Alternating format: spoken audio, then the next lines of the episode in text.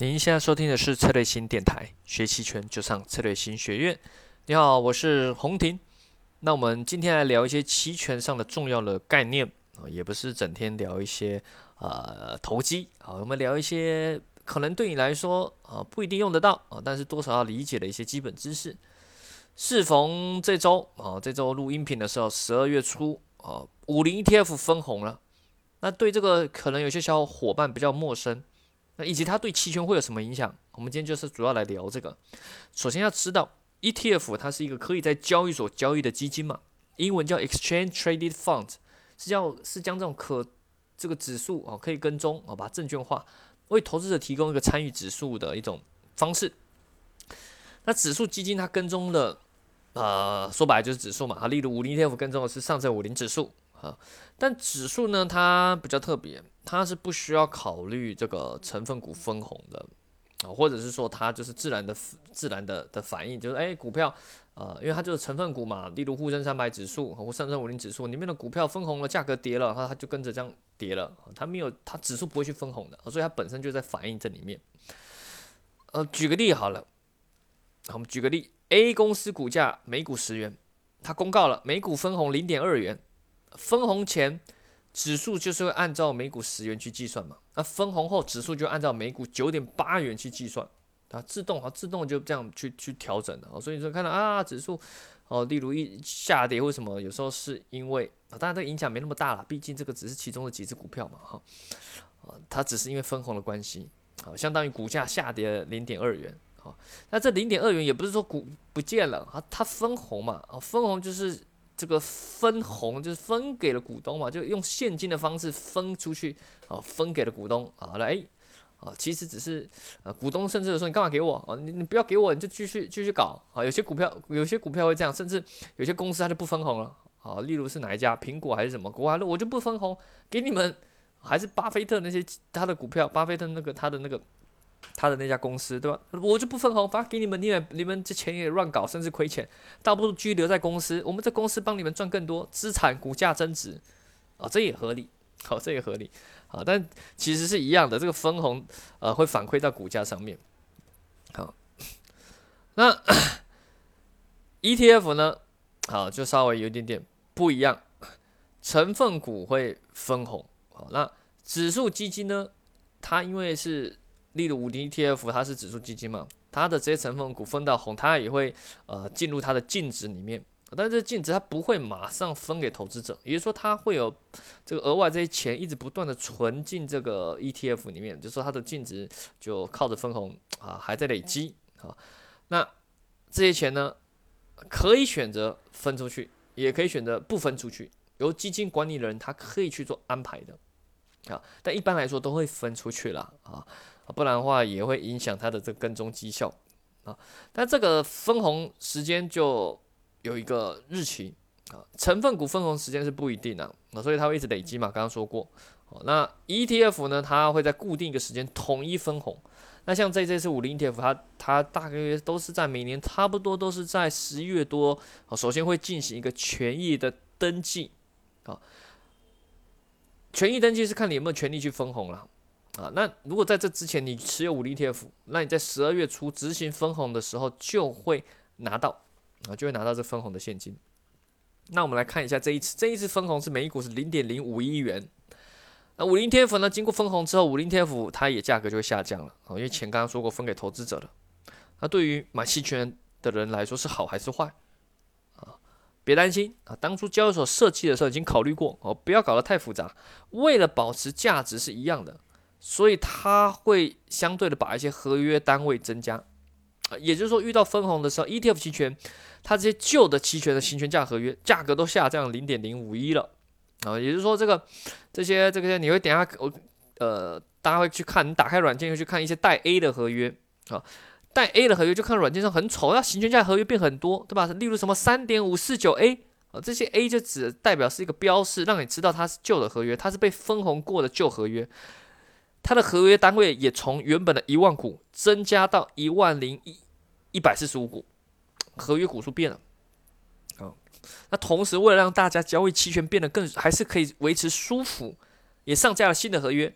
啊，所以你就会在本周看到软件上看到一堆行权价，一堆合约，有带 A，没有带 A 啊，带 A 刚刚说过是旧的合约，是参与过分红的旧合约，股数不一样，而没带 A 就是新的合约啊，重新上来的新生的宝宝啊，他的合约这就是跟规则上一样了，就是一万股啊，简单啊。那我们再聊一多聊点思想的概念啊，毕竟我们这期权之路电台还是要高级一点。啊，不能整天看起来每周好像在蛊惑群众去投机啊。虽然事实可能是这样啊，但我们还是要增长一下知识。我们刚刚聊到聊到分红啊，但分红会影响到期权权利金吗？还有一个利率啊，这两个东西一般大家比较少去接触啊，因为一般我们期权权利金说看什么，这个什么隐含波动率啊啊，时间的流逝啊，还有这个标的的价格涨跌啊，方向时间波动率，对吧？那另外什么分红利率这个？影响很小，啊，的确影响不大啊。但是我们还是来了解一下，分红和利率在理论上会如何影响期权的权利金呢？啊，首先讲利率比较简单，你只要用资金使用效率的概念就很好理解了。你持有实质期权，如果你有持有过，你就知道，你用少少的钱就可以相当于拥有标的物。哦，如果你买蛮深度实质的期权，哦，举例来看哈，我们开软件，例如我现在软件上呃五零 ETF 期权，例如我买一个近月很实质的。啊，三点一啊，三点一的认购期权，我只要花多少钱？四千五百块权利金，我就相当于拥有了这个五零 ETF 一万股，它的涨跌就跟五零 ETF 你持有一万股是一样的。但你五零 ETF 持有一万股，现在可能要三万五千块，我这边要四千五，哦，就算你五千好了，五千那边三千五，有没有？一比七，杠杆就增加了七倍，对吧？自动杠杆增加七倍，你多出来钱之之前提提到过。你买深度实质认购期权，相当于拥有标的物，多出来钱你可以做其他事情，对吧？那就是有资金使用效率的问题。如果银行这个利率很高啊，或者是理财产品这个市场利率很高，那你不是多赚钱了，对吧？多出来钱啊，资金使用效率增加了。所以面对这种情况，你就可以理解啊，就像相当于你你有借钱炒股票啊，敲了杠杆，对吧？你五千块相当于拥有了三万五千块的东西，所以一旦市场利率变高。认购期权就变得比较有价值了，它的权利金也会受到影响而增加，对吧？因为利率变高了，大家也不傻，对吧？大家都知道这个，哎，哦，那甚至我就，对吧？我就都把股票卖掉，哦，多了一堆钱，换成认购期权实值，还多了钱可以去买理财，存在银行，啊，银行也好，利率还增，还是现在又变高了，对吧？更划算，啊，做市商，哦，他对这个期权定价也会因此而增加了，啊，那。即使做市商不增加，聪明的投资者也会发现这个方式。我刚刚提到，哦，借钱炒股，倒不如用期权这杠杆的工具，对吧？借钱的利率那么高，哦，期权没假设不调，根据这个调整的话，好，那一旦大家发现啊，进来买的人多，那权利金就容易受因因此而增高，呃，增加，哦，那所以这个它就会认购就会变得比较有价值。不过我们现在身处超利率时代了啊，这些对期权几乎影响很小了。但面对未来搞不好有一天市场利率开始上升，那那些比较远的，尤其是比较远的合约哦，那权利金多少哦，深度实质的认购就会受到影响。那么再来看分红的影响，理论上投资者对于未来某些股票分红，应该要考虑进当前它的价格了，对吧？有人说，哎，我知道这只股票接下来可能要分红，那我是不是要给它呃一定的呃价格上的参考？对吧？啊，因为股票每天在交易嘛，买进买出。哦，那这个我们举个例，例如在某个时间点，我们决定哪些股东是有权利参与这次分红。刚刚有提到，这时间点是权益登记日。例如五零 T 五零 ETF 今年是十一月二十七。好，在权益日登记的持有者，哦，之前的都拥有分红权益，但在之后或是当天的就没有这个分红的权益了。好，那我们知道，如果是十一月二十七当天，啊。买了不不能参与分红，那我这个那我给五零天府的价值应该更低一点，对吧？我不能分红，就到时候价格还下降，那不是亏了，对吧？所以对于一些十一月二十七才买进 ETF 持有者，他马参参与不到分红，他对于五零 ETF 的理论价格的预期应该是下降的，也因此十一月二十七之后扣，也就看认购期权价值应该下降下降，而认沽期权额会增增加，理论上。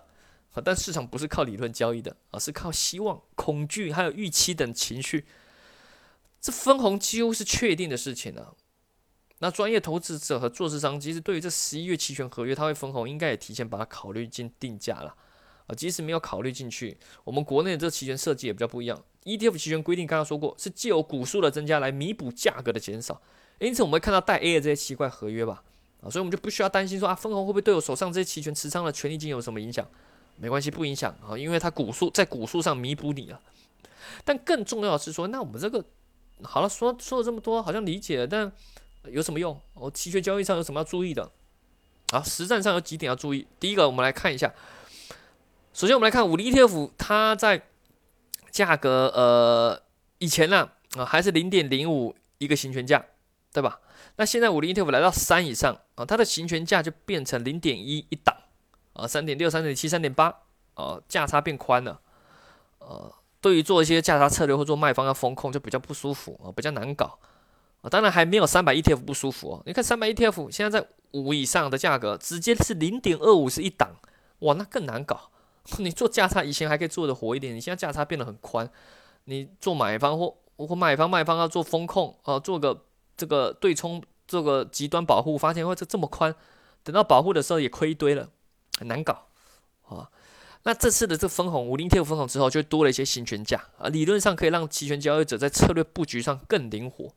啊，接下来还有三百 ETF，如果也分红，呃，也会多很多行权价，啊，会可能会更灵活的去做一些策略的布局，但这也只是理论上，啊，因为你看啊，首先我们知道啊，这个带 A 合约太丑了，啊，这个这个这个这个数字又不好看，股数很奇怪，渐渐的其实它会越来越不活跃，大家会比较喜欢交易新的合约，啊，所以即使你想要做一些价差策略了。啊，假设你不想做啊，三点买三，例如买三点五卖三点六，或者说买三点六卖三点七，五零五零 TF 认购期权价差零点一档，你觉得太宽？哦，那你可以搭配就是有这个带 A 的合约，哦，你可以说，哎，我可以买三点五四九 A 卖三点六认购，啊，组合成这样子这种这个比较奇怪的价差也行啊，价差间距比较小一点。或者是你要做对冲的时候，把它考虑进来哦，可以啊。如果真的需要，还是能用，但用起来呃也不太舒服。为什么？你要注意旧合约和新合约它的股数是不一样的，所以它不能做组合持仓。我们知道做价差策略最有优势就是组合持仓带来的这个叫保证金减少，对吧？所以呢，你这个新合约是一万股，旧合约一万零一百四十五股，那就不一样。所以你就不能做什么牛市价差或者什么宽跨式什么组合持仓，它就它就不行。诶，宽跨式或许可以，我没试过，但是这个牛市价差就是不行，然后熊市价差这些不行。同样的，你做背对策略也一样啊，你要调整啊，旧的背对策略要补齐股数，因为现在是一万零一百四十五股嘛。对于新的你要去做这个，你的股数也会变得很特别，要一万零一百四十五股啊，所以会稍微有点不一样。啊，所以。一般啦，一般交易者都会慢慢的转移到新的合约上去博弈啊。像我自己，呃，面对这个有审美的压迫感啊，看这合约有点丑啊，就慢慢的开始移动移仓，慢慢把旧的这些带 A 的合约平仓掉，转到新的合约上面啊。但如果你真的要做一些特殊的对冲啊，例如你你卖一个三点七的认购，万一行情突破，你想做个极端保护。买三点八又太远，那你或许可以买个三点七四六 A 啊，这个虽然不能组合保证金，但是可以起到一个呃稍微好一点的这个对冲的保护啊，那就看你个人的使用了。